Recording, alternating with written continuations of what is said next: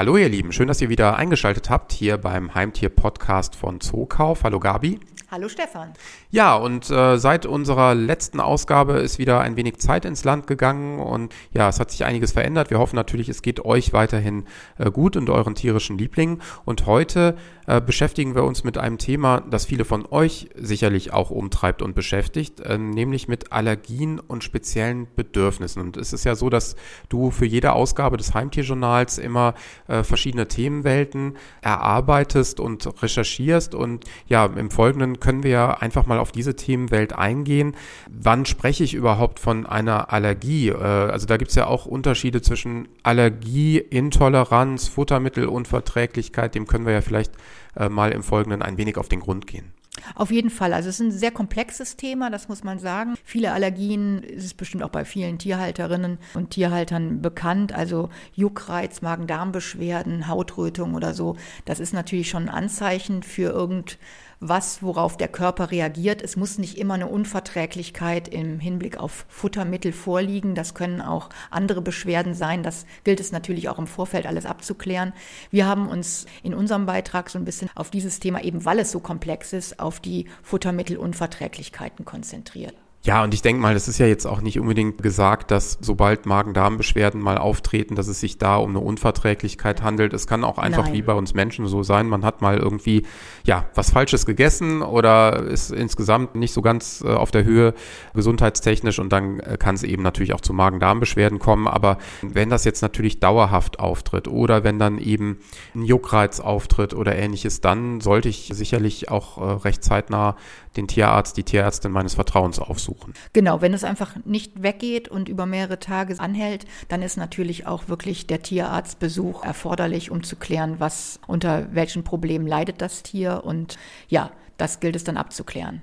Ja, und eigentlich, wenn man sich dann das Ganze so anschaut, ist ja eine Reaktion des Immunsystems, des körpereigenen, auch in vielen Fällen sehr, sehr wichtig und auch gewünscht, wenn es um die Bekämpfung von Krankheiten geht. Fall. Aber bei Allergien ist diese Reaktion ja äh, fehlgeleitet. Das ganze Immunsystem unterliegt einem sehr komplexen Regelwerk und ist einfach top aufgestellt im Idealfall. Ich habe es dann mal auch im Bericht so verglichen mit Abwehrspielern. Das ist ein guter Vergleich und wenn jetzt eben dieses Abwehrsystem außer Kontrolle gerät, dann ist eben das Immunsystem und quasi die Abwehrspieler nicht mehr in der Lage, zwischen Freund und Feind zu unterscheiden. Weil alle und, das gleiche Trikot anhaben. Äh, so ungefähr, so genau. Ungefähr. So ungefähr. Zur Bekämpfung dann dieser eigentlich harmlosen Stoffe beziehungsweise der Freunde in dem Falle werden dann eben größere Mengen spezielle Antikörper gebildet. Und das sind dann eben diese allergieauslösenden Substanzen, diese Allergene, die dann eben dafür verantwortlich sind, warum der Vierbeiner plötzlich irgendwas nicht mehr verträgt. Ja, und das sind ja eigentlich, wenn man sich das so vor Augen führt,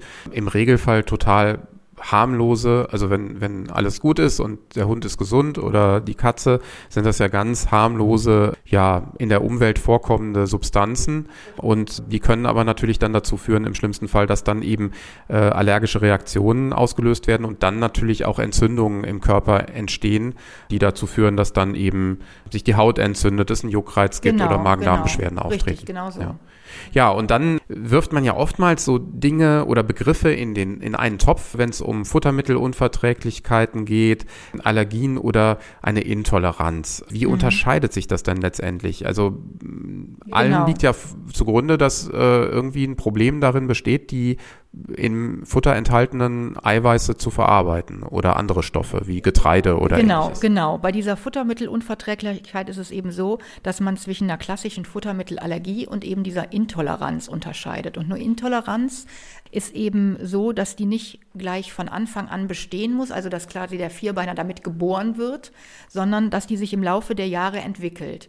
Und bei der Intoleranz ist eben auch das Immunsystem nicht involviert, sondern das ist eine direkte Reaktion des Körpers auf bestimmte Inhaltsstoffe.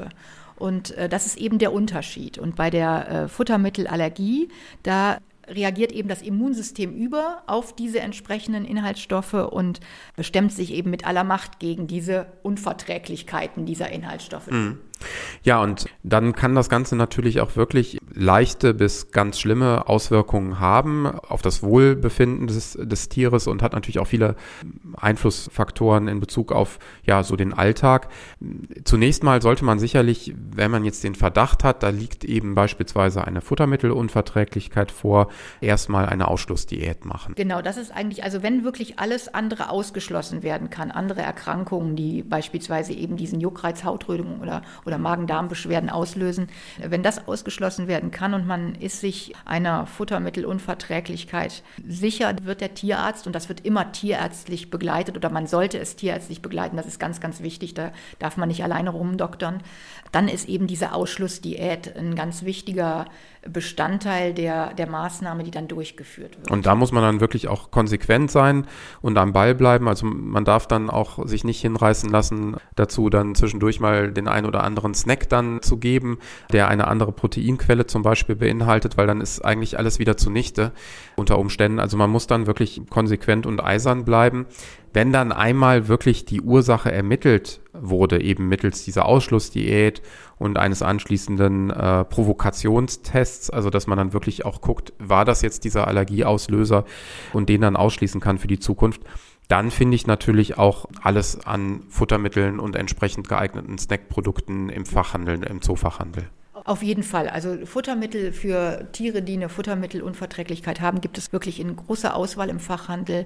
Und es ist so, dass das über ungefähr einen Zeitraum von acht Wochen wird dieser Test durchgeführt. Und was du eben schon sagtest, es ist wirklich ganz wichtig, dass man wirklich dann auch nur auf dieses entsprechende Futter und nicht irgendwie noch nebenher andere Snacks, Lieblingssnacks beispielsweise, die früher immer gegeben wurden, dem Tier dann verabreicht, weil damit mache ich eben diesen Test zunichte. Bei der Katze sicherlich nochmal äh, besonders schwierig, gerade bei Freigängerkatzen, die sich dann gerne auch nochmal an der einen oder anderen Futterquelle außerhalb des eigenen Hauses bedienen. Es ist nicht einfach, das muss man natürlich auch zur Wahrheit dazu sagen, aber es ist auf jeden Fall lohnenswert. Und wenn man diese Quellen ermittelt hat, dann, wie du richtig sagst, gibt es wirklich entsprechende Futtermittel in den Zoofachmärkten, die gezielt Tiere da mit diesen Proteinquellen ernähren, äh, die dann eben keine Allergien auslösen. Ja, und das war sicherlich noch vor einigen Jahren so, dass man dann danach suchen musste und dass man auch nur wenige Geschmacksrichtungen zur Auswahl hatte. Das hat sich ja grundlegend ja, geändert. Absolut. Da gibt's ja so viel bis hin zu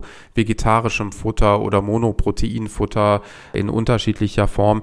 Dementsprechend äh, muss dann auch ein betroffener Hund oder eine betroffene Katze nicht auf kulinarisches Vergnügen verzichten. Auf keinen Fall. Also und bleiben wirklich auch gesund ernährt. Ja. Das muss man unterstreichen. Ja. Ja, also letztendlich ist das schon ein sehr komplexes Thema. Ähm, also wie gesagt, eigentlich muss nicht jeder, dessen Hund oder dessen Katze äh, jetzt leichtere Probleme mal zwischendurch hat, das Schlimmste befürchten. Aber wenn das eben über einen längeren Zeitraum anhält, dann gibt es schon auch trotzdem Mittel und Wege, entgegenzuwirken und dann eben gemeinsam mit der Tierärztin oder dem Tierarzt und natürlich auch dem Zoofachhändler, der Zoofachhändlerin äh, des Vertrauens dann Wege und auch Produkte zu finden, um damit äh, umzugehen. Ja, das ja. ist richtig. Ja, also wirklich ein spannendes Thema. Äh, wir hoffen einfach, ihr seid nicht betroffen oder wenn ihr betroffen seid, beziehungsweise eure Tiere, dann habt ihr schon eine Lösung äh, gefunden und wenn nicht, dann habt ihr jetzt einige Lösungsansätze, mit denen ihr dann äh, ja sicherlich auch weiterkommen könnt. Ihr findet diese und weitere Inhalte wie immer in der Ausgabe des Heimtierjournals kostenlos in allen teilnehmenden Zookauffachgeschäften und könnt euch natürlich auch nochmal alles in Ruhe äh, im Podcast beziehungsweise auch im Heimtier TV auf YouTube anhören und ansehen. Ja, und in jeder Ausgabe haben wir ja auch immer ähm, mal wieder ein spannendes Experteninterview. Und dieses Mal geht's um ein Thema, das in den letzten Jahren, aber gerade während der Corona-Pandemie immer beliebter geworden ist, nämlich die Hühnerhaltung im Garten. Ja, ein unglaublich äh, tolles Thema, was wirklich in den letzten zwei Jahren tatsächlich nochmal ganz verstärkt im Fokus vieler Gartenbesitzer äh, herangerückt ist. Schon davor ein Trend war, sich abzeichnete und also die Hühner im eigenen Garten und sozusagen die Selbstversorgung mit dem frischen Hühnerei, das ist wirklich eine große Beliebtheit geworden bei vielen äh, Gärtnern, äh, Hobbygärtnern, die sich eben Hühner im eigenen Garten halten. Und wir haben mit einem ex ausgewiesenen Experten gesprochen, mit dem Jürgen Hirt vom BNA, das ist der Bundesverband für fachgerechte Natur, Tier- und Artenschutz e.V. Und äh, ja, da mit ihm habe ich einfach mal allgemein über die Hühnerhaltung im Garten und was man da beachten muss dann, gesprochen. Dann hören wir da gerne mal rein. Heute widmen wir uns dem Thema der Hühnerhaltung im eigenen Garten. Mittlerweile ein echter Trend und das gilt nicht nur auf dem Land, wo man das ja vermuten würde. Nein, auch in der Stadt steigt die Zahl der privaten Hühnerhaltung. Das belegen äh, Zahlen der Tierseuchenkasse, denn hier muss die Haltung der Tiere gemeldet werden. Heute bei uns zu Gast ist Diplombiologe Jürgen Hirt vom Bundesverband für fachgerechte Natur, Tier- und Artenschutz e.V., kurz BNA. Er wird uns einige Infos zur Hühnerhaltung geben, denn ganz unaufwendig ist die Haltung nicht. Hallo, Herr Hirt. Hallo, Frau Ewerts. Hm. Ja, viele Menschen haben eine überraschende Zuneigung zu Hühnern entwickelt. Wie kommt das? Ich bin mir gar nicht so sicher, ob diese hm, Haltung, Form oder diese Vermehrung der Hühnerhaltung jetzt wirklich so überraschend ist. Ähm, was wir eigentlich ähm, nie so aus dem Blick lassen dürfen, ist, dass wir in Deutschland ja eine extrem gewachsene und auch verfestigte Struktur von Hühnerhaltern haben, Rassegeflügelzüchtern, ähm, sodass das Überraschende jetzt eigentlich eher ist, dass das Huhn aus diesen Spezialistenbereichen ganz stark in die Breite gegangen ist. Die Hühnerhaltung an sich ist nicht überraschend, aber dass die jetzt plötzlich bei Leuten Anklang gefunden hat, die man eigentlich gar nicht so mit der Tierhaltung verbindet, in Anführungszeichen den typischen Städter. Das war das Überraschende. Und wenn man sich so ein bisschen Gedanken macht, warum das Huhn jetzt so im Fokus steht, da gibt es mit Sicherheit viele Gründe. Ähm, es wird über die sozialen Medien ja sehr stark verbreitet, dass viele Prominente ihr Herz bei Hühnern gefunden haben. Ähm, wir haben mit Sicherheit auch eine Tendenz, dass die Leute sich Gedanken machen, wie komme ich an gesunde Lebensmittel, an das Öko-Ei, wo ich dann auch ganz genau weiß, dass es den Tieren gut geht ähm, spielt vielleicht auch so ein bisschen die Sehnsucht nach einem naturverbundenen Leben wieder. Und wir haben in den letzten zwei Jahren mit Sicherheit auch noch einen Sondereffekt gehabt. Ich möchte es jetzt mal so ein bisschen unterschreiben als Corona-Kinderzeit-Syndrom, wo man sich dann natürlich ähm, in den Auszeiten, die Corona aufgezwungen hat, sich dann auch Gedanken gemacht hat, was kann ich tun? Und dann vielleicht so Gedanken, die schon immer im Hintergrund da waren, dann auch realisiert wurden. Und da gehört mit Sicherheit auch eine Tierhaltung und damit auch die Hühnerhaltung dazu. Mhm. Ja, jetzt gibt es ja bestimmt einiges zu beachten, wenn man als zukünftiger Hühnerhalter oder wenn man gerne Hühner halten möchte. Worin bestehen denn die größten Herausforderungen für die zukünftigen Halter und Halterinnen von Hühnern? Ja, also wir befinden uns da in so einem gewissen Spannungsfeld.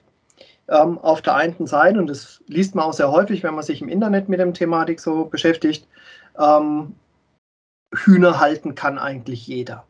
Was so ein bisschen darstellen soll oder versinnbildlicht, dass diese Form der Tierhaltung äh, den Halter nicht vor große Herausforderungen stellt.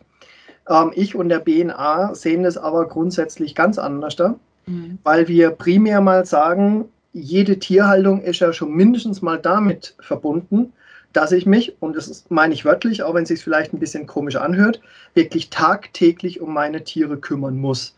Die interessiert es nicht, ob ich wieder arbeiten gehe, die interessiert es nicht, ob es morgens hell oder dunkel ist, ob es draußen regnet, ob ich in Urlaub gehen möchte.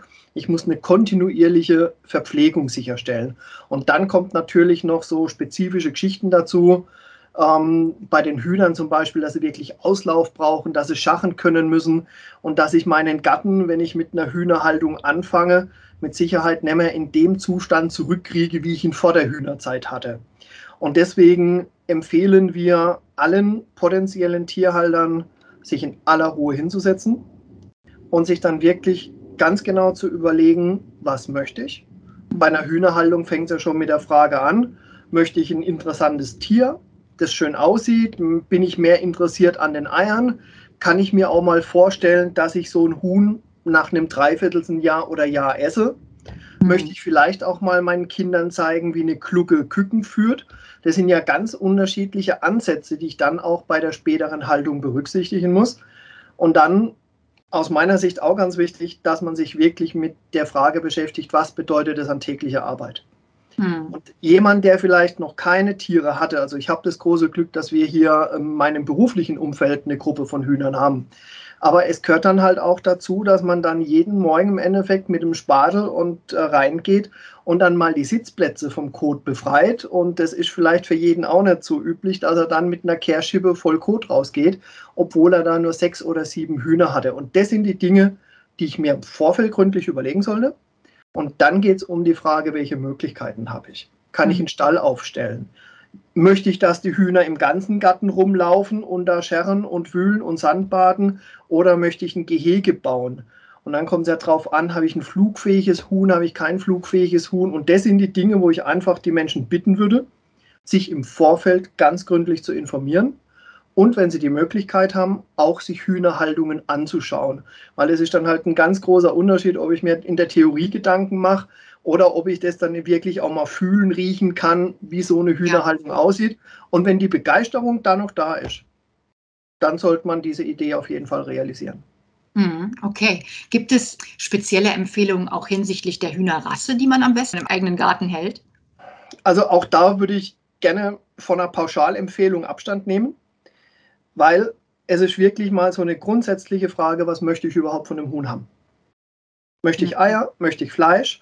Ähm, will ich einem Huhn beim Altwerden zugucken und dann auch wirklich die volle Lebensspanne im Endeffekt dieses Huhnes erleben? Und dann gibt es ja auch so ganz banale Dinge. Viele Hühnerrassen können noch fliegen. Und wenn ich eine größere flugfähige Hühnerrasse habe, dann hupft die mir problemlos über 1,50 Meter, 2 Meter Zaun drüber. Und es ist dann vielleicht auch nicht ganz spaßig, wenn ich die abends immer beim Nachbar vom Baum glauben muss, weil die nicht in den Stall wollen aus irgendwelchen Gründen. Und das wären mal so die primäre Fragen, die ich mir im Vorfeld stellen würde. Wie groß darf mein Huhn sein? Eher flugfähig, eher nicht flugfähig? Möchte ich ein Huhn, das schnell zutraulich wird? Möchte ich eins, das viele Eier legt? Interessiert mich auch das Fleisch? Und dann kann man ganz spezifisch nach bestimmten Rassen gucken. Mhm. Wie alt wird so ein Huhn in der Regel so im Durchschnitt? Also das ist erstens mal natürlich ganz stark abhängig dafür, was für eine Rasse wir haben. Ja. Ähm, also gerade bei den braunen Hybridhühnern, die wir ja teilweise auch in dem Bereich haben, ist es so, dass sie häufig gar nicht so alt werden, vielleicht so fünf, sechs Jahre. Es gibt aber durchaus dann Hühnerrassen, kleinbleibende Hühner und auch von den klassischen zwei Nutzungsrassen, die, wenn man sie lässt, durchaus dann auch sieben, acht, neun Jahre alt werden können und teilweise noch älter.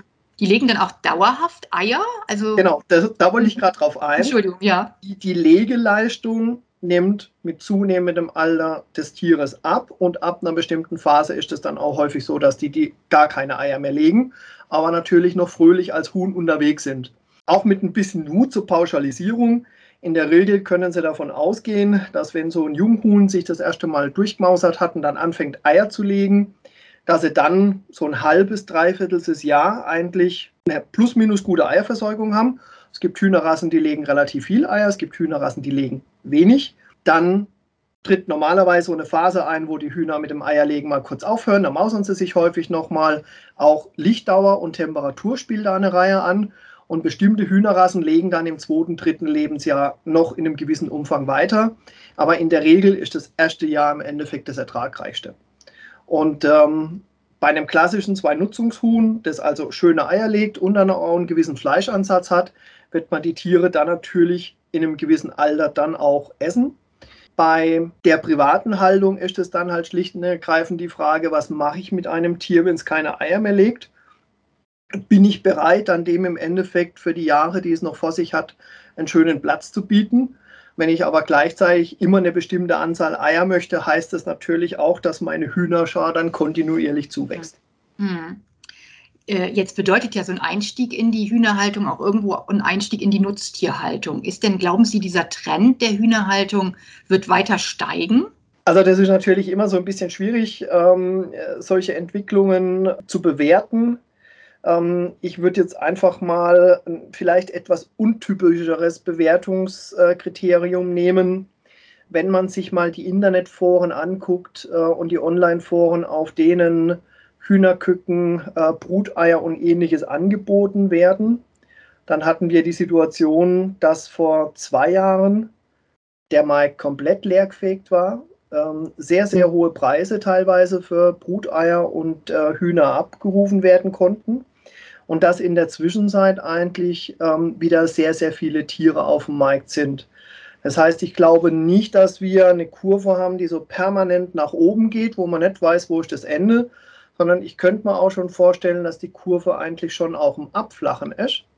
Weil gerade bei den Menschen, die in der Corona-Zeit sich die Hühner angelegt haben und die jetzt dann vielleicht wieder in den Arbeitsantrag gehen, die finale Entscheidung getroffen wird, mache ich das weiter, baue ich das aus oder höre ich sogar auf. Und ich denke eher, dass wir hier mit einer Verflachung rechnen müssen. Wenn wir Glück haben, bleiben danach aber deutlich mehr Hühnerhalter übrig wie vor dieser positiven mhm. Entwicklung.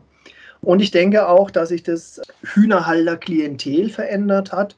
Wir werden da sehr viele Leute finden, die Hühner nicht nur als Nutztiere betrachten, sondern als Familienmitglieder und die dann natürlich auch das Lebensumfeld und die Ernährung ihrer Tiere ganz anders gestalten werden, wie man das vielleicht bisher in der klassischen Hühnerhaltung kennt.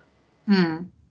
Ja, also ich nehme jetzt mal so mit, das Wichtigste vorab ist natürlich, und ich meine, das haben wir natürlich grundsätzlich in der Heimtierhaltung auch, Informationen über das Tier vorab, bevor ich mir irgendwas anschaffe und äh, nachher dann doch äh, merke, das ist nichts für mich. Informationen einholen sind enorm wichtig. Ja. Und äh, ja, ich denke mal, der ein oder andere wird jetzt hier, der Lust und Interesse an der Hühnerhaltung im eigenen Garten hat, wird sicherlich jetzt hier ein paar wichtige Informationen von Ihnen erhalten haben. Also dafür wirklich sehr herzlichen Dank, Herr Hirt, dass Sie uns dafür zur Verfügung gestanden haben. Und ja, und ich wünsche Ihnen auch all, weiterhin alles Gute für Ihre Arbeit beim BNA. Und bis zum nächsten Mal, sage ich. Dankeschön. Ja, ein spannendes äh, Interview und wenn ihr jetzt auch äh, Lust daran gefunden habt, vielleicht über Hühnerhaltung im eigenen Garten nachzudenken, dann beschäftigt euch gerne weiter damit. Auch dazu gibt's viele Produkte, Hobbyfarming-Produkte eben im Zookauf Geschäft äh, eures Vertrauens. Es gibt natürlich auch noch ein paar juristische äh, Dinge, die zu beachten sind. Also äh, gerade wenn es um, um ja, den Geräuschpegel äh, geht, da haben wir auch schon mal mit dem Rechtsanwalt Ackenheil ein Interview führen können, äh, weil da gibt es natürlich auch an der einen oder anderen Stelle dann schon mal Gerichtsentscheidungen, bei denen man dann sagen muss, okay, da gibt es auch viele äh, Dinge, die zu beachten sind, die nicht nur rund um die Haltung kreisen, sondern eben auch um juristische Aspekte. Aber wir wollen das nicht äh, mehr problematisieren, als es notwendig ist. Ja, ähm, und letztendlich, last but not least, hast du ja auch noch ein schönes Gewinnspiel mitgebracht. Genau, wir haben noch ein tolles Gewinnspiel im Heimtierjournal, was ihr wieder, wie gesagt, im Heimtierjournal äh, auf der entsprechenden Seite findet, beziehungsweise auch unter zookauf.de. Und diesmal geht es um die äh, Produkte für sensible Feinschmecker. Ihr könnt von Happy Dog Sensible Produkte gewinnen. Da gibt es einen 4 Kilo Trockenfuttersack mit entsprechenden 12 Dosen äh, Happy Dog Pur Nassfutter und entsprechenden glutenfreien Softsnacks. Und ja, das Schöne daran ist, ihr könnt könnt äh, die gewünschten Sorten selbst zusammenstellen. Dafür äh, müsst ihr einfach auf die Happy Dog Seite gehen und euch die entsprechenden Produkte anschauen. Diese könnt ihr uns dann mitteilen bei eurer Einsendung des Lösungswortes. Und äh, ja, und wenn ihr ein bisschen Glück habt, seid ihr bald glückliche Gewinner und könnt euren Hund mit entsprechenden leckeren Snacks und leckeren Futtermitteln versorgen von Happy Dog Sensible. Sehr gut. Dann sagen wir vielen Dank an Happy Dog, vielen Dank an äh, Zookauf und äh, wir drücken euch natürlich die Daumen, dass ihr vielleicht bald schon äh, glückliche Gewinner dieses Futterpakets seid. Sehr gut, das war es schon wieder. Wir hätten jetzt noch ein bisschen weiter plaudern können. Ähm, können wir gern tun. Können wir gern tun, auch im Anschluss noch, genau.